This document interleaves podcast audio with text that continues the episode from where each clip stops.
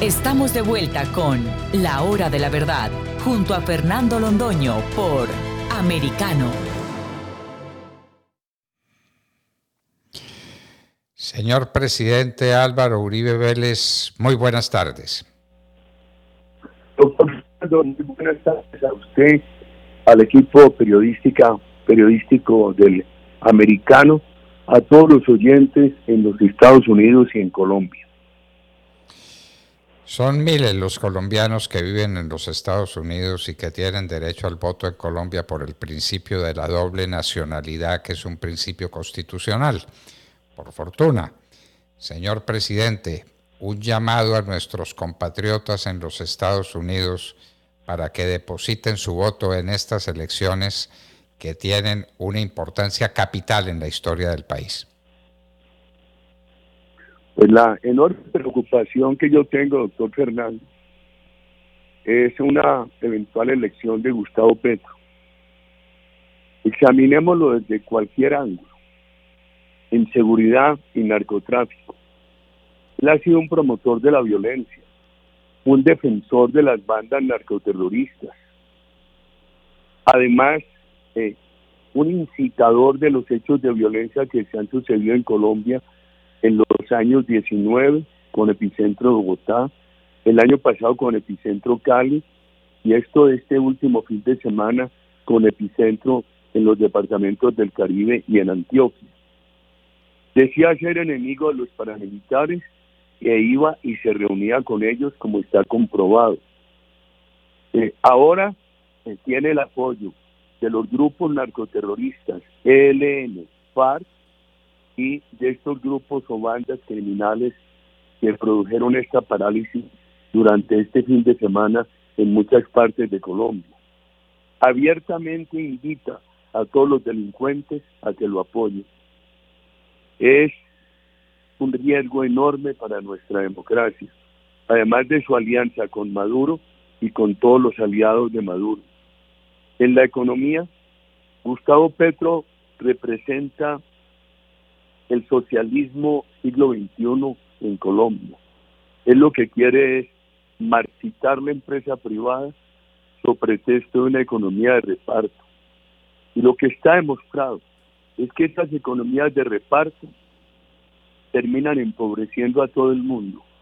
Nosotros proponemos todo lo contrario, es crecimiento con inclusión, crecimiento con equidad. Gustavo Petro antecedentes. Pésimo alcalde de Bogotá, pésimo alcalde de Bogotá. Los incumplimientos como alcalde de Bogotá, los fracasos como alcalde de Bogotá fueron muchísimos. Llenó la alcaldía de Bogotá de burócratas. Gustavo Petro en el ejercicio de la alcaldía eh, está acusado de muchos actos de corrupción y una persona que trabajaba en su alcaldía que le dio mucho dinero para su campaña, que eso está grabado en un video, él recibiendo ese dinero, esa persona está asilada en Suiza. ¿Cómo le parece? Gustavo Petro es un promotor del odio de clases. Nosotros lo que hemos pensado, lo que hemos hecho es promover la economía fraterna. Yo agradeciendo la generosidad de estos micrófonos del americano, doctor Fernando, y su generosidad, invitar a todos los colombianos a una reflexión muy profunda para evitarle este riesgo al país. Riesgo de caer en lo que cayó Venezuela, presidente, hay que recordar, no lo recordó usted, sea la ocasión para hacerlo, la amistad profunda e íntima que tenía Gustavo Petro con Hugo Chávez. Eran compañeros. Hugo Chávez estuvo alojado en la casa de Petro después de salir de la prisión a la que justamente había sido condenado por promover un golpe de Estado. Eh, Hugo Chávez fue amigo íntimo de Gustavo Petro y ahí están los resultados de Venezuela. Presidente, yo no sé si usted vio la última cifra sobre la inflación en Venezuela, cerca de 1.600%. ¿quién puede manejar hacia un país? ¿Quién convierte a un país rico, un país próspero? Desde luego con dificultades como las tenía evidentemente Venezuela, pero ¿quién lo puede convertir en un centro de pobreza como está convertido Venezuela y lo que representa que hayan salido de Venezuela cerca de dos y medio millones de ciudadanos buscando dónde estar en Colombia. En total, más de 5 millones de venezolanos han tenido que abandonar su patria. Presidente, esto no es literatura, esta es una realidad. Cuando usted habla de las inconsecuencias de, del señor Petro, no está hablando en teoría, es que tenemos que mirarnos en el espejo de Venezuela, ¿no le parece a usted, presidente? Por supuesto, y agréguele, doctor Fernández, cuando Chávez subió, la pobreza en Venezuela era del 40, hoy es superior al 90. Y eso que han expatriado a ese número tan abultado de ciudadanos que usted acaba de referir, los hicieron salir de Venezuela. Entonces, eso aliviaría a Maduro porque sería muchas menos personas para garantizarles bienestar. Todas esas personas han tenido que salir de Venezuela. En la campaña al Congreso de la República, en algunos recorridos por Colombia, no encontraba jóvenes venezolanos y diálogos con ellos. Me decían, porque no había una sola oportunidad Aquí las hemos venido encontrando en Colombia. No vayan a dejar que Colombia con Gustavo Petro tome el camino de Venezuela. Qué preocupación me causó a mí en ese recorrido de 45 días por las calles de Colombia, ese diálogo con tantos hermanos venezolanos que han llegado a nuestro país. Una preocupación enorme, se le parte a uno el corazón y es que hay que recordar que Venezuela es el país que tiene más reservas petroleras en el mundo entero, inclusive por Arabia Saudita, dicen los expertos. Una enorme riqueza en minerales, una tierra fecunda y una tierra dispuesta para recoger lo que necesiten para que la gente no pase hambre, para que esté bien nutrida. Venezuela lo tiene todo, tiene todas las condiciones para ser un país feliz y mire usted la tragedia en la que está por obra de Hugo Chávez, el íntimo amigo de Gustavo Petro. Esto no es literatura, presidente. Y Petro ha dado declaraciones que también hay que tomarlas en serio. Por ejemplo, que va a acabar con el petróleo. ¿Cómo le parece esa idea, presidente? ¿Qué sería Colombia sin petróleo en materia de exportaciones? ¿Qué pasaría con nuestra balanza comercial? ¿Y qué pasaría por las necesidades que tendríamos para importar el, petróleo indispensable para que el país se moviera, presidente. Así es, y súmele el gas, porque por ejemplo en Colombia hace falta la conexión de gas a unos 5 millones de hogares. ¿Qué tal que Petro acabe con el poco gas que tenemos con la exploración en busca de gas? Y Colombia primero no sea capaz de darle conexión a esos 5 millones de hogares y en algún momento Colombia tenga que importar gas. Usted se imagina solamente la ciudad de Bogotá, que es una conurbación de más de 8 millones de personas, con los municipios condinamarqueses que hacen con Bogotá la misma, el mismo urbanismo. Usted se imagina la comunidad de Bogotá sin gas natural. Eso es una irresponsabilidad las propuestas de Petro, porque el actual gobierno ha avanzado en energías alternativas, pero ha cuidado la búsqueda de petróleo y de gas. No ha hecho esas políticas, no las ha convertido en políticas excluyentes, sino en políticas que van de la mano. avance en energía solar, avance en energía eólica, busque petróleo, busque gas. señor Petro lo que quiere es, y lo ha dicho abiertamente, acabar el gas y el petróleo. El señor Petro propone unos impuestos expropiadores, un día habla de expropiación y cuando se le vienen las voces críticas encima dice que va a democratizar. Esa, eh, eso es lo que ha hecho Venezuela, expropiar llamando la expropiación democratización, acabando con el sector privado. Y eso que Chávez tuvo muchos años de luna de miel sin sector privado, pero con mucha plata del petróleo, que le permitió una luna de miel con el pueblo venezolano que compraba tanto artículo de importación eh, a buen precio. Colombia no tendría esa posibilidad porque Colombia lo que produce de petróleo es muy justico, apenas un poquito más de lo que el país consume diariamente. Entonces, todo lo que este señor propone es una irresponsabilidad.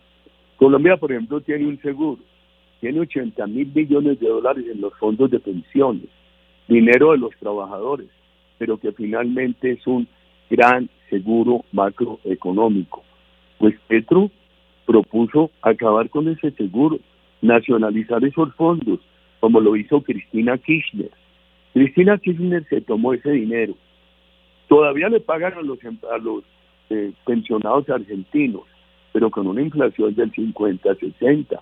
Como ya no tienen las reservas para de los fondos de pensiones para cubrirle el pago al pensionado, pues se mantienen a toda hora en dificultades, tienen que apelar al dinero de inflación y cuando le pagan al pensionado, ese dinero de emisión ya ha producido un nivel de inflación que ha deteriorado el pago al pensionado argentino. Por donde se mire lo que propone Gustavo Petro es desastroso, doctor Fernando.